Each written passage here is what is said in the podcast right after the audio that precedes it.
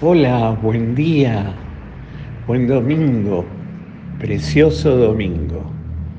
Y en este domingo eh, 28 del tiempo ordinario, en el ciclo C, seguimos leyendo el Evangelio de Lucas y hoy tomamos el capítulo 17 del 11 al 19.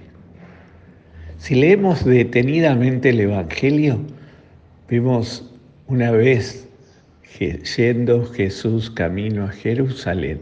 ¿Se acuerdan ustedes que yo les había dicho que el Evangelio de Lucas nos presenta un Jesús peregrinante? Este, esta peregrinación a Jerusalén es donde Jesús va a entregar su vida. Y esta peregrinación es un camino que Jesús hace. Pero no solo eso, sino que es un camino que también nos invita a recorrer a nosotros, porque es un camino de interioridad. Si vamos concatenando los domingos pasados, vamos a ir descubriendo toda la enseñanza que fue apareciendo en cada uno de los evangelios que fuimos leyendo los últimos domingos.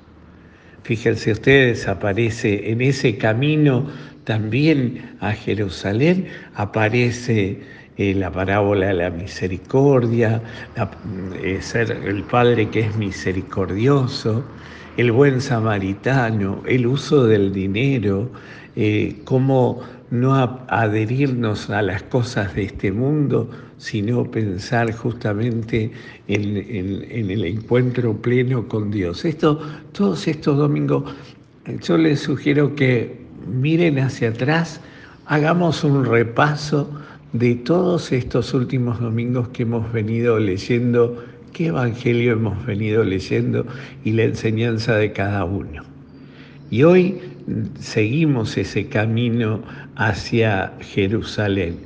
Y en la zona de Samaria y Galilea lo pone Lucas, esa zona donde eh, es el límite conflictivo entre los judíos y los samaritanos. Bueno, aquella vieja pelea entre judíos y samaritanos que hacía que los pueblos no se pudieran ver.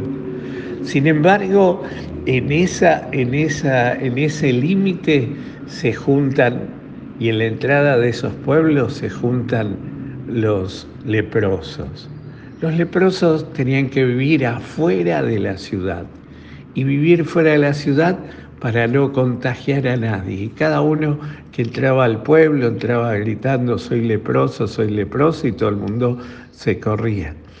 Y aún en ese, eh, entre samaritanos y galileos, estaban enfrentados, pero eh, eh, los leprosos estaban juntos, tanto samaritanos como galileos, porque estaban hermanados en el dolor.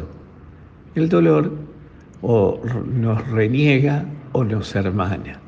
Y esto es lo que le sucedía a este grupo de leprosos. Diez hombres, todos leprosos, galileos y samaritanos, y aunque sus pueblos estaban enfrentados, ellos estaban juntos.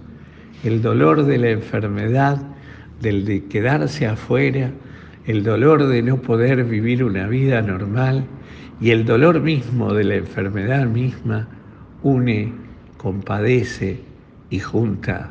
¿Cuántas veces lo hemos visto en nuestras familias, las grandes peleas se decaen ante el dolor de la pérdida de un ser querido?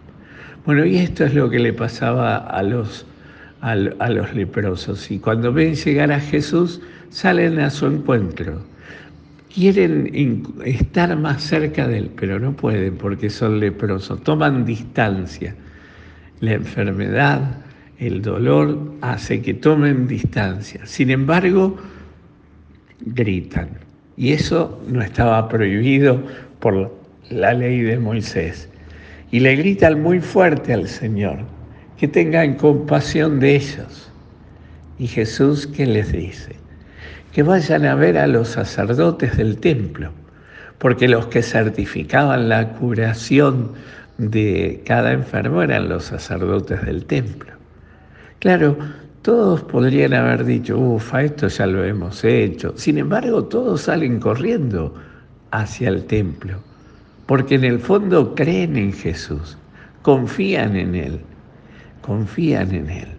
Aún los que son paganos, paganos significa que no son del pueblo de Israel, que no creen, que no tienen fe, que no rezan, que están lejos de Dios teóricamente, y todos ellos, sin embargo, confían en Jesús y creen en Jesús, y se van pero en el camino quedan sanados. Y solo uno vuelve alabando a Dios y dándole gracias a Dios.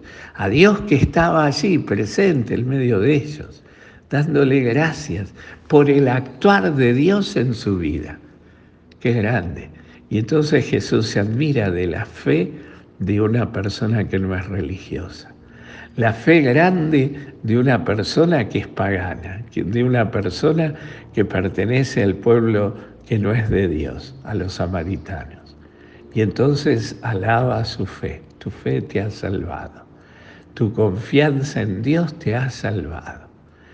Quizás esta es la, la, la gran enseñanza. Yo creo que la gran enseñanza de hoy esta es ni más ni menos preguntarnos si somos todo lo agradecido que debiéramos ser, todo lo que debiéramos ser, porque Dios eh, nos, está siempre cerca de nosotros. Dios no nos olvida. Y a veces me parece que somos como, como esos niños malcriados, que recibimos tanto y no lo sabemos valorar o no lo sabemos agradecer. Por eso hoy el Evangelio de hoy nos quiere enseñar que en este camino a Jerusalén tenemos que aprender a ser agradecidos. Agradecidos del actuar de Dios en nuestra vida.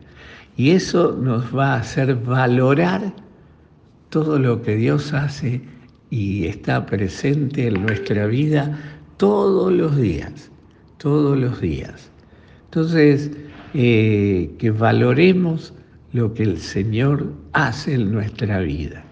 Pero también eso nos hace ser más humildes, porque eso nos hace reconocer que no son solo fruto de mi esfuerzo. Yo pongo mi esfuerzo, yo pongo mi afán. Tú, Jesús, pones lo demás, todo lo que nos falta, todo lo que nos hace falta. Y entonces ahí sí tenemos que aprender a ser agradecidos. Seríamos más felices si fuéramos más agradecidos. Y si fuéramos más agradecidos, seríamos hombres de más fe, más confianza en Él. Hace unos días le decíamos al Señor, aumentanos la fe. Bueno, ¿cómo se nos aumenta la fe? La fe se nos aumenta cuando le somos agradecidos, porque reconocemos su presencia en nuestra vida. Muchas veces nos alejamos de Dios, muchas veces renegamos de Él porque no valoramos del todo lo que Él nos regaló, lo que Él nos da.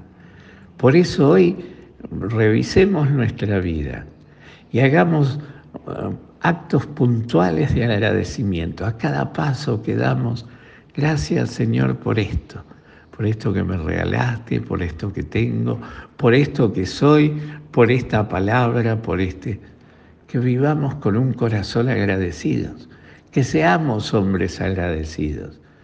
De hecho, Jesús nos pedía eso cuando nos invitó a celebrar la Eucaristía. Si prestamos atención, le pedimos al Señor tener un corazón agradecido. Eucaristía quiere decir eso, la acción de gracias.